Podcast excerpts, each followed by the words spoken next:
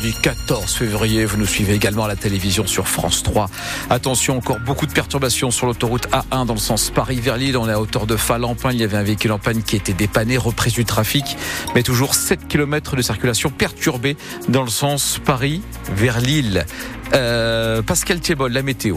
Euh, retour de la douceur hein, ce matin entre 7 et 9 degrés déjà, 11 à 13 pour cet après-midi et un ciel partagé entre nuages éclaircis et quelques ondées. Mais Pascal, le procès de Damien Castelin pourrait ne pas reprendre ce matin devant le tribunal de Lille. L'audience en tout cas a été interrompue dans l'après-midi d'hier après le malaise d'un des deux assesseurs et on saura tout à l'heure à 9h si le procès peut continuer.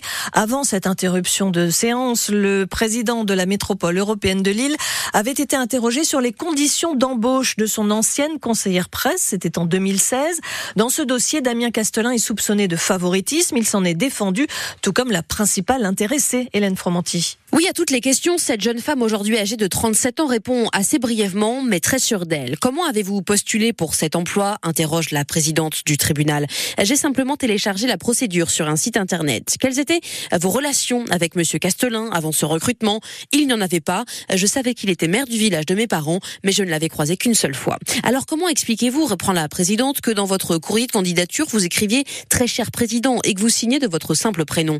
Je fais de la communication, ça fait malheureusement partie de ma façon d'être et de mon langage. Et pourquoi avoir écrit directement à Monsieur Castelin plutôt qu'au service RH Réponse, je n'y ai pas pensé. Qu'en est-il des fortes similarités entre votre candidature et le cahier des charges du poste? Eh bien, je ne comprends toujours pas en quoi c'est un problème. Ce ne sont que des termes anodins et basiques quand on travaille dans le milieu de la communication. Heureusement que c'est similaire d'ailleurs. Autrement, cela signifierait que je postule sur un métier que je ne connais pas. Et cette ancienne collaboratrice de conclure, je n'ai rien à poser à personne, je n'ai fait que proposer ma candidature à la si le procès reprend bien ce matin, ce sera l'affaire dite des pierres bleues qui sera examinée par le tribunal.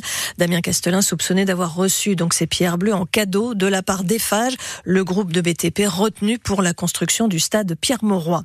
La garde à vue de l'automobiliste qui a provoqué la mort de quatre promeneurs lundi matin à Steinbeck doit se terminer euh, ce matin à 9h. L'homme de 51 ans est interrogé sur les circonstances de la collision avec le groupe qui se trouvait sur un trottoir. Il affirme s'être endormi au volant.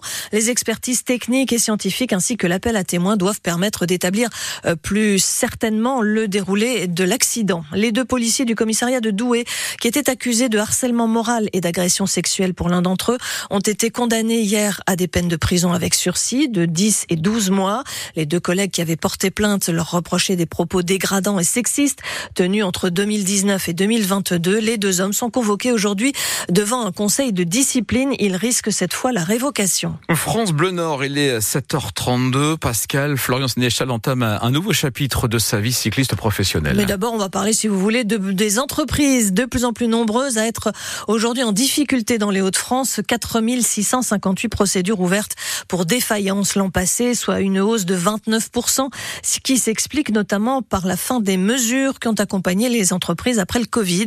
Parmi les secteurs les plus touchés, la restauration, le bâtiment ou encore les start-up. Nous ferons un état des lieux dans 10 minutes avec notre invité Eric Feldman, qui est le président du tribunal de commerce de Lille Métropole. La CGT édite le premier recueil des risques de cancer liés au travail dans les mines. Il a fallu sept ans de travail pour compiler toutes les informations, toutes les fiches de poste de la mine France et tous les produits cancérogènes auxquels les mineurs ont été confrontés. Un recueil qui pourrait permettre aux anciens mineurs de faire reconnaître plus facilement une maladie professionnelle et aux généralistes de mieux identifier certaines pathologies liées à ces métiers. En France, il y a encore 40 40 000 personnes affiliées au régime minier. C'est place Vendôme à Paris que sera rendu tout à l'heure à midi l'hommage national à Robert, euh, Robert Badinter. Ce sera devant en fait le siège historique du ministère de la Justice. Cérémonie présidée par Emmanuel Macron. La famille de l'ancien garde des Sceaux n'a pas souhaité la présence du Rassemblement national ni de la France insoumise. Le RN annonce respecter cette demande. LFI sera représenté par deux élus. Et donc, le cyclisme, hein, Florian Sénéchal donc entame un nouveau chapitre de sa vie cycliste professionnel. Le nordiste, ancien champion de France, a quitté cet hiver la formation belge Soudal Quickstep pour rejoindre les Bretons d'Arkea BNB Hotel. À 30 ans, Florian Sénéchal sera au départ aujourd'hui du Tour d'Algarve au Portugal. Il sera chargé d'emmener Arnaud Desmar jusqu'à la victoire pour les arrivées au sprint, Stéphane Barbero. Changement d'équipe, mais pas de préparation pour Florian Sénéchal. En stage encore cet hiver en Espagne, comme beaucoup de cyclistes professionnels. Le plus gros changement, c'est surtout l'ambiance, à l'écouter. Il y a beaucoup d'échanges dans l'équipe et je pense que c'est peut-être la clé du succès et la clé de, de passer un cap supérieur. Ils ont l'oreille attentive, ils sont ouverts à toute critique. C'est surtout ça qui a changé en fait. Et voilà une équipe qui veut monter, qui sait qu'elle a fait des erreurs. On sent que l'envie est là. Changement de climat donc cette année par rapport à Soudal Quickstep au budget deux fois plus important. Changement aussi d'alimentation chez Arkea. Attention, c'est pas un détail. J'ai pu euh, manger ce que je veux sur le vélo parce que j'avais des gros problèmes de transit. Il y a eu pas mal de courses même où mon ventre m'a lâché et j'étais pas opérationnel. Faut manger énormément sur le vélo. Donc on doit atteindre du 120 grammes par heure de glucides sur 5 heures de vélo. Des fois ça peut faire mal au ventre. Donc si euh, l'équipe fournit un produit euh, trop acide, ça peut perturber le transit du coureur. Mais voilà, avec Arkea, euh, c'était vraiment de la qualité, ce qu'on avait euh, dans nos poches, au ravito. Euh, je pense que je peux encore m'améliorer grâce à ça. Et pourquoi pas briller sur les classiques du début de saison, les Flandriennes, avec en point de mire le grand objectif de Florian Sénéchal, Paris-Roubaix. Paris-Roubaix qui aura lieu le dimanche 7 avril. ça se précise. Le PSG espère passer le cap des huitièmes de finale de la Ligue des champions de football.